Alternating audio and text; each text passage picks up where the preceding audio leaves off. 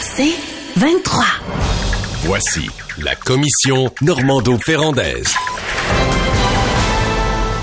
Alors, premier sujet ce matin, euh, il y a des élus de la CAQ qui aimeraient qu'on organise un référendum, ou en tout cas une consultation publique à Québec sur le tramway avant que le gouvernement dise un oui final. Est-ce qu'il faut aller chercher l'opinion du peuple? Luc? Ben, c'est ridicule. C'est totalement ridicule. Euh, parce que Là, ils l'ont sorti pour le tramway. Il avait sorti avant. Est-ce qu'il y a eu est-ce qu'il y a eu une euh, consultation publique avec un référendum pour euh, euh, Nordvolt, 7 milliards de dollars de fonds publics? Est-ce qu'il va en avoir une pour les barrages euh, qui va avoir le projet de barrage de Sabia en disant ben là on va renacher des rivières, on a besoin. Y a-tu une pour, les projets de développement économique de euh, Fitzgibbon, dans les mines puis ça? Non, c'est quand tu veux bloquer quelque chose, tu dis ah ben là là ça prendrait hey, là là faut là faut écouter le monde là. là c'est important là, wow wow wow wow la démocratie. Donc c'est c'est des gens qui ne savent plus comment exprimer leur opposition. Euh, ils cherchent tous les moyens pour empêcher ce projet-là. Moi, je dis pas qu'il faut faire, ce projet-là. Là. Ça dépend des chiffres. Ça dépend combien ça va coûter. Si ça coûte euh, 60 dollars par passage par personne, ce n'est pas impossible. Dans certains scénarios, ce n'est pas impossible. C'est non. C'est trop cher. Il euh, faut pas aller, faut pas virer fou non plus là, mais il faut le faire sur la base des coûts, pas sur la base euh, d'un référendum. Parce que premièrement, euh, le référendum, là, entendons-nous, c'est une personne qui s'exprime aujourd'hui avec une connaissance limitée de ce qui se passe autour de lui, mais une connaissance de citoyen. on ne demande pas aux citoyens des experts dans quoi que ce soit.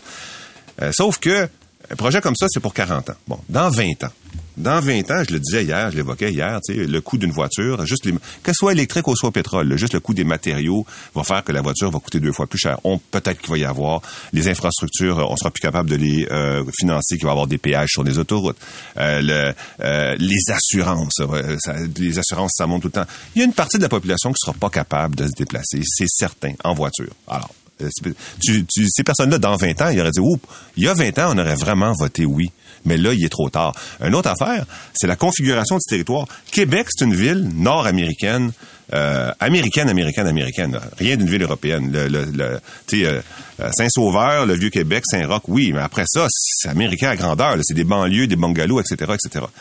Tu peux pas passer du, transport en commun aisément dans des banlieues. Il n'y a pas assez de densité, ça marche pas. Euh, la solution idéale pour les banlieues, c'est la voiture. Il n'y en a pas d'autres. Et tu vas aller au centre d'achat, tu vas aller euh, à, l'Université Laval, tu vas aller euh, à, Lévis pour quelque chose, pour un emploi, etc. C'est pas vrai que les transports en commun vont te permettre de faire tout ça. Mais la configuration vers laquelle on se dirige de logement, plus de densité, plus de hauteur, on, resserre, on met des commerces au rez-de-chaussée, ça, c'est bien desservi par le transport en commun. Mais c'est ça le développement futur de Québec qui s'en vient. C'est pas, tu demandes un gars dans sa banlieue à Saint-Antoine de Machin, toi, as-tu besoin d'un tramway? Non. Mais est-ce que le développement futur urbanistique de la ville a besoin d'un tramway? Oui. Mais je salue ton pragmatisme et ton réalisme et ta lucidité, mon cher Luc, sur la réalité des banlieues. Euh, c'est Rémi Nadeau, qui est chroniqueur au Journal de Québec, qui a révélé que des députés de la CAQ font de la pression sur le bureau du premier ministre pour qu'il y ait tenu d'un référendum sur le tramway. Il y a certains députés qui commencent à être paniqués parce qu'eux se font casser les oreilles sur le terrain là, par tous les opposants euh, du, du tramway. Puis ils craignent aussi de voir une levée de bouclier des citoyens lorsque le coût final du projet sera annoncé. Mais excusez-moi, dans le cas du tramway de Québec, il y a déjà eu pas une, pas deux, mais trois consultations. Il y a eu une élection municipale sur l'enjeu. Euh, Bruno Marchand a été élu, il était pro-tramway. Il y a eu une élection générale. Et puis, il y a eu une élection partielle dans Jean Talon. Et qui était élu dans Jean Talon? Le candidat du PQ. Et le PQ était favorable au projet du tramway. Tenir un référendum dans le contexte actuel, ce serait un déni de démocratie parce que euh, en fait on viserait à répondre euh, simplement à, des à des à, des députés qui sont qui sont paniqués puis qui euh, ben, qui craignent pour leur siège lors de la future élection euh, générale. Ce serait pas correct de faire ça parce que la CAQ a eu de, de multiples occasions de consulter la population sur le projet de tramway, mais là parce que ça s'en vient chaud, chaud, chaud, là on se dit peut-être que alors tu l'as bien dit là que ce serait une voie de sortie qui serait le contraire d'être honorable dans le contexte actuel. Euh, ceci étant, si on se demande aujourd'hui là, euh, quels sont les grands projets qui font l'objet de, de contestation au Québec, il n'y en a pas tant. Là. Il y a le tramway, Il y a le troisième lien parce que le gouvernement ne sait pas où s'en va dans le dossier. Puis il y a le dossier du REM de l'Est. Le REM de l'Est, euh, est-ce qu'on va consulter les citoyens pour le REM de l'Est? Le premier ministre a, déjà, s'est déjà exprimé en disant 34 milliards, c'est beaucoup trop. Nous, on va, on, demande au comité de refaire ses devoirs. J'ai bien hâte de voir la mouture de ce projet là, qui devrait arriver quelque part d'ici Noël, euh, fin octobre, je crois. Mais juste pour votre information, sachez que le Conseil du Trésor considère qu'un grand projet, aux yeux du gouvernement, là, c'est un projet, si c'est un projet routier, c'est des projets de plus de 100 millions de dollars. Puis si c'est un projet qui est autre que routier, on considère que le projet est majeur s'il est plus de 50 millions. Au gouvernement, on s'attarde beaucoup à la gouvernance, mais très peu sur la consultation. Mais j'ai envie de vous dire ceci, si justement euh, euh, on veut donner de la crédibilité au processus de consultation, il faudrait peut-être s'assurer que les grands projets ne composent pas à chaque fois avec des dépassements de coûts. Comment tu veux consulter les gens si tu te retrouves avec un projet sur lequel tu n'as pas d'idée, tu n'as pas d'idée sur le coût final du projet? Vous comprenez ce que je veux dire? Euh, ça va-tu être 3 milliards, 4 milliards? OK, on, je peux bien consulter les, les, citoyens de Québec sur le tramway puis dire ça va être 3,3 milliards de dollars. Puis euh, trois ans plus tard, dire savez-vous quoi? C'est plus 3 milliards, ça va être 6-7 milliards. Pensez-vous que ma consultation de départ euh, est crédible.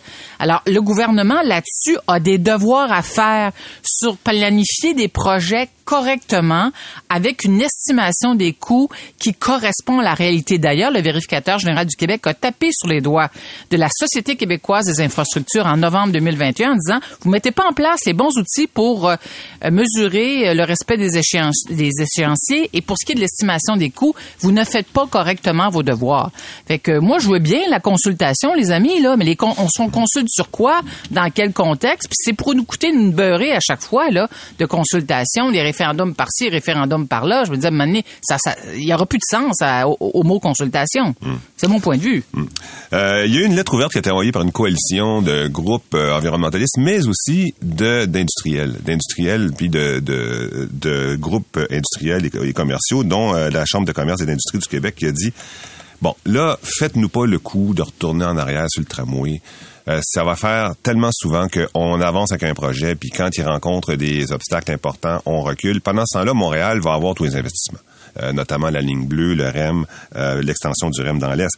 À un moment donné, si Québec veut avoir sa part, tu peux pas à chaque fois faire du stop and go. Et eux disent faut aller de l'avant. Euh, puis il disait notamment qu'il faut aller de l'avant. Quand tu dis eux, c'est qui eux là? C'est ah, la chambre de commerce Oui, la chambre de commerce. Ouais. Euh, ouais. Entre autres, ils ont signé une lettre. Il était à 20 signataires. Mmh. Mais oui, pas, combien de fois tu peux remettre en question un projet dans son développement? C'est un peu ça la Ouais, question ça. aussi, là, parce C'est que c'est vrai qu'il y a un, ce danger de, de, de, toujours dire ah ben là finalement on pense que c'est plus utile. Puis là oui, mais dans le fond on aurait dû le faire il y a dix ans. Tu sais, euh, tu regardes l'absence de développement du système de métro à Montréal là, qu'on a gelé pendant des années. Là on récupère là. Mais avec un prix pas mal plus élevé, puis, du retard dans les travaux. Exactement. Fait que, euh, oui, puis euh, c'est, presque risible, là, le, le SRB P9, euh, la ligne bleue. puis, tu sais, on n'est pas dans un mode développement. Là. Je regardais Paris qui a un, qui a un mode de, de transport en commun extraordinaire. Il ouvre encore une ligne de tramway. Hier, il ouvre encore une ligne de tramway. Ah ouais, mais compare Euh, pas Paris euh, au Québec. On n'a pas, on n'est pas. Ben oui, moi je vise les meilleurs. Moi je me compare avec les meilleurs, Nathalie. Non, Moi, mais les- non, mais soyons réalistes, mon cher Luc, parce qu'on n'a pas les mêmes moyens, la même capacité de payer comme Ah oui, oui, contribuable. non, non, c'est clair. Non, ça, c'est vrai. euh, versus nos besoins là. Ça, c'est vrai. Mais on est une société Ouais. riche. On est une société riche. Euh, Québec, c'est une grosse ville. Si tu peux la comparer à des villes de taille moyenne en Europe, là, je prends Paris, puis je connais mieux, mais il y a des, des- plein de villes de taille moyenne en Europe qui ont des tramways. Tu t'en vas à Graz, Ouais, Graz. C'est, même la pas gros comme le quart de Québec. Non, mais c'est pas grave. La densité est pas Voilà, la même la densité, Québec. la densité. Je, je- ouais, je, je conclurai en disant, les amis, depuis trop longtemps, on fait trop de politique avec les projets de transport. Euh, C'est, c'est euh, couper des rubans là euh, sur la garnotte là qu'on étend là sur les milliers de kilomètres de route au Québec. Ça fait ça fait longtemps qu'on fait ça là. Le stade olympique, d'après toi, ça fait combien de fois qu'on joue avec ça, le toit, pas de toit, on démolit, on Hey, gra- tu le démolis. Hey, Paul, Paul, j'étais ministre du tourisme en 2003. OK, j'ai 20 visité moi voilà, exactement. J'ai visité l'entretoit. Déjà, on se penchait sur la solution. 20 ans plus tard, on est toujours à la case départ. Incroyable. hein? On s'arrête là-dessus au retour. Est-ce que Québec solidaire plafonne? Est-ce qu'il y a des souverainistes encore chez Québec solidaire? Là, J'ai vu ça ce matin. Il y a une candidate qui veut remplacer Manon Massé qui dit, ben là, souverainiste, mais rien qui presse, prenons notre temps.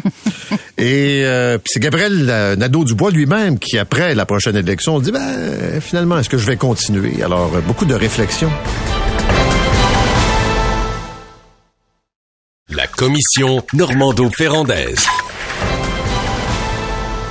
Alors, après Manon Massé, c'est au tour de Gabriel Nadeau-Dubois de réfléchir à son avenir politique. Est-ce que ça montre que Québec solidaire plafonne? Nathalie. Oui, Monsieur Québec solidaire plafonne, mais Gabriel Nadeau-Dubois, lui, rêve de planer.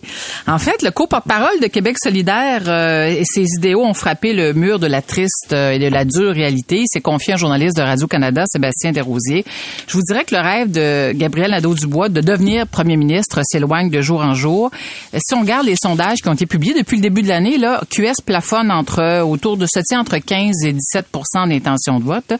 Moi, je tiens à saluer sa franchise et son honnêteté parce qu'il prend conscience euh, qu'il n'y a pas eu d'effet Gabriel Nadeau-Dubois. Puis c'est un triste constat pour un chef parce que il est arrivé en politique, Gabriel Nadeau-Dubois, en incarnant la nouvelle génération de politiciens, euh, tu sais, qui, qui est là, là pour changer le monde. Mais dans son cas, il n'arrive pas à convaincre la plus vieille génération qu'il est l'homme de la situation. Alors, il y a, il y a le co-porte-parole, le chef, qu'il est, qui, qui, qu'il est, et il y a aussi, bien sûr, le programme politique de, de Québec solidaire. Euh, mais ce qui est intéressant, c'est qu'au moment où euh, Gabriel Nadeau-Dubois s'interroge sur son avenir, il y a le, le, premier ministre François Legault qui lui a confirmé qu'il serait candidat en 2026. Il y a le Parti libéral qui cherche un chef. Il y a PSPP, Paul Saint-Pierre Plamondon, quand le vent dans les voiles. Et puis, il y a euh, Éric Duhem qui tente de s'imposer. Euh, qui tente d'imposer sa formation politique sur l'échiquier politique québécois, mais qui tente aussi d'imposer son agenda. Comme quoi, d'un parti politique à l'autre, les réalités sont bien, bien différentes.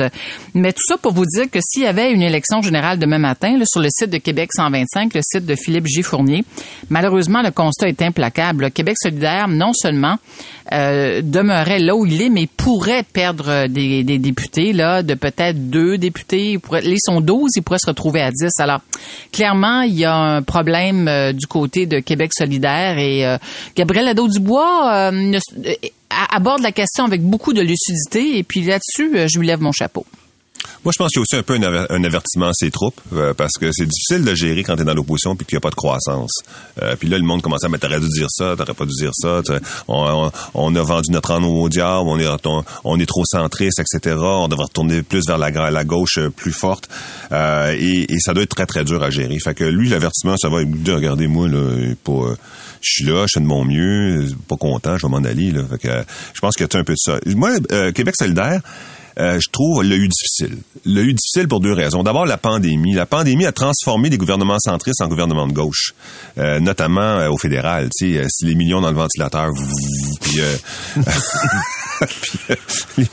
et aussi l'association avec le NPD, le, NPD qui a dit on veut avoir euh, une assurance médica médicaments, on veut avoir une assurance mm. dentaire, la, PCU, etc.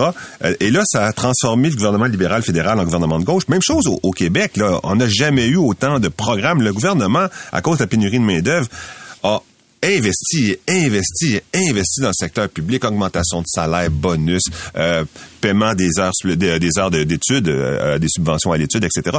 Des solutions qui auraient pu être des solutions de Québec solidaire. La deuxième chose qui a beaucoup nuit, je pense, c'est le wokisme.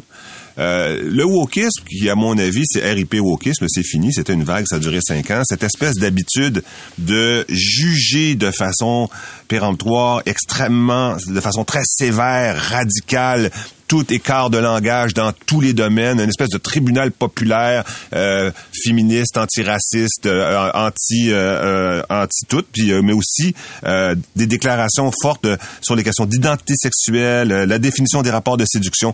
Ça là, les gens sont écœurés de ça, mais vraiment, il y a eu un impact de ça sur la gauche qui puis qui est euh, rédhibitoire. Les gens se sont dit, c'est ça la gauche, c'était cette espèce de, de, jugement permanent de tout comportement, euh, sans égard, euh, sans comparaison possible entre la peine et, l'offense. Ça n'a pas fait de la gauche une, une voie attractive, mais je pense que si tu regardes vraiment ce que Québec solidaire a fait, c'est justement de s'éloigner de ça. C'est que euh, si tu regardes leur position, logement, fonderie Horn, transport, troisième ligne, plan de lutte à la pauvreté, c'est pas la défense aveugle du wokisme, c'est pas la défense aveugle des syndicats, c'est beaucoup plus intelligent que ça. Et je pense que s'ils gardent cette ligne-là, ils vont finir par mm. revenir en odeur de sainteté. Ils gagneront pas, mm. ils gagneront pas, mais ils vont remonter. Moi, je suis sceptique, là, que je dis pourquoi? Parce que QS est perçu comme un parti trop radical.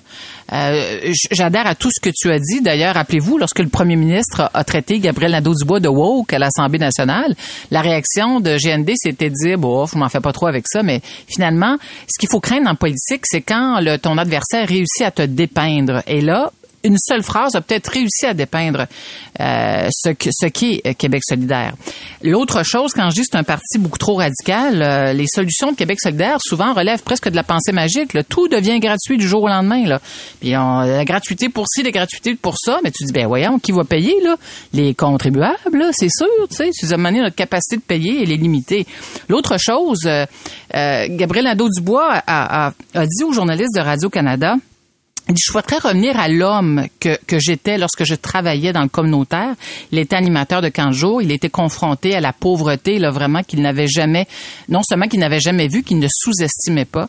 Et c'est intéressant qu'il ait déclaré ça parce que c'est un aveu, euh, un aveu de la part de Gabriel Nadeau-Dubois. Quand vous êtes en politique, là, vous êtes happé par toutes sortes de réalités. La gestion du caucus, la gestion de la période de questions, la gestion du parti, euh, la gestion des messages. Puis, à un moment donné, tu finis par perdre l'essentiel. Ce pourquoi tu fais de la politique. Et c'est un peu ce que Gabriel Nadeau-Dubois a dit. Il dit, ben moi, je voudrais revenir à ça. Et, et à ça, c'est quoi? C'est l'enjeu de la lutte à la pauvreté. QS nous a beaucoup parlé d'environnement, un petit peu d'indépendance, mais presque pas de lutte à la pauvreté. Puis compte tenu de la- du peu d'intérêt que porte le gouvernement de la CAQ sur l'enjeu de la pauvreté, il y avait peut-être là tout un pan là de il y avait tout un, un- un pan de la patinoire qui aurait pu être occupé par QS qui selon moi ne l'a pas été. Mais je pense qu'il est piégé. C'est-à-dire? Ben, parce que, un, c'est pas un chef, c'est un porte-parole. Ah. Et le fait d'être porte-parole, ça peut aider, là. Tu dis, ben moi, je, je ne fais que porter le message. Et- Sauf que il est euh, constamment challengé par le politburo. Je me souviens, après Les la dernière élection, en disant, un instant, là, des photos avec les bébés, ça, c'est des vieilles façons de faire la politique. Vous n'allez pas euh, prendre ces méthodes-là. Tu sais, on remettait Ah ouais. en question les- le discours, le style de campagne. On n'a pas progressé. C'est normal parce qu'il s'est éloigné de qui nous sommes. Tu sais. Fait que quand c'est pas quand t'as pas le leadership total, que t'es co-porte-parole, tu sais, à un moment donné, moi, je pense que tu, tu trouves que le parti est pas à la même place que toi, puis t'es pas aussi à l'aise pour défendre un certain nombre d'idées. Puis, euh, comment je dirais, tu sais, juste sur la question de la souveraineté, là, on fait bien des blagues, là. Mais est-ce que c'est vraiment un parti souverainiste? Moi, j'en doute. Ah non, il y a une part de, il y a une part du parti à Montréal, euh, anglophone notamment, qui veut Absolument rien savoir. Rien savoir. Zéro. Tu sais, Madame Labrie a dit dans un débat, euh, je suis souverainiste depuis tout le temps, mais là, il y a rien qui presse. Ben là, moi, je te reprendre au, euh, je reprends le, le bon là, au bon sur ce que tu viens de dire. Euh, c'est tellement difficile d'être un chef euh, aujourd'hui avec les médias sociaux, avec tout le monde qui peut exprimer ses idées tout le temps. Regarde Legault, il est obligé de devenir un peu autoritaire. Change d'idée à droite à gauche, vous allez suivre. Là. Troisième lien oui, troisième lien non, troisième lien oui, troisième Hey, là vous allez suivre parce que commencer à remettre en cause la parole du chef tout le temps. Euh, euh, Coder à un moment donné, il voulait même pas de parti. Il avait dit moi je me fais élire, je veux pas de parti. C'est trop, euh, c'est trop lourd à porter. Euh, c'est vraiment difficile et je peux très bien comprendre qu'à Québec lui, il n'est solidaire. même pas chef, Ben là. voilà, Il solidaire, ça porte-parole. doit être extrêmement difficile. L'autre question, est-ce que les deux, euh, est-ce que l'élection d'une co-porte-parole féminine va changer la donne? Non. Moi, je nuancerais tes propos, Luc, quand tu dis que François Legault n'a pas le choix, n'a pas d'autre choix que d'être très dirigiste. Chaque chef de parti, euh, l'exercice du leadership, là, je veux dire, ça, ça se fait de manière différente. Il y a des chefs qui exercent un leadership de plus de, colli- de collégialité, de plus de politburo, comme tu dis, Paul, dans le cas de Québec solidaire. François Legault, lui, depuis que la CAQ est créée, là, euh, c'est, ça a fonctionné comme ça. Là. C'est, c'est François Legault, Martin Koskinen. Ça, c'est les deux Ouais, hommes mais- forts de la CAQ. Mais regarde Marois, Mais moi, j'ai, connu un chef de parti, mon cher Luc, puis c'était pas ce genre de leadership que M. Charest exerçait. là. Il faisait beaucoup confiance à ses ministres. Le leadership était... Ah oui, j'adorais ça, moi. Dès que, dès que toutes ces foirées que vous envoyez en avant. Ah ouais, allez-y, allez-y. mais là, Non, Luc, c'est la politique. c'est ça. tu Non, mais attends une minute, là. Quoi? Regarde Valérie Ouais. Plante. Regarde Pauline Marois. Euh, toutes. Euh, Legault, il était peut-être aussi plus... Bon, ben, toi, tu dis qu'il était pas directif au début. Moi, je les vois toutes devenir plus directifs avec le temps. On s'arrête là-dessus tous les deux. Merci. C'est 23.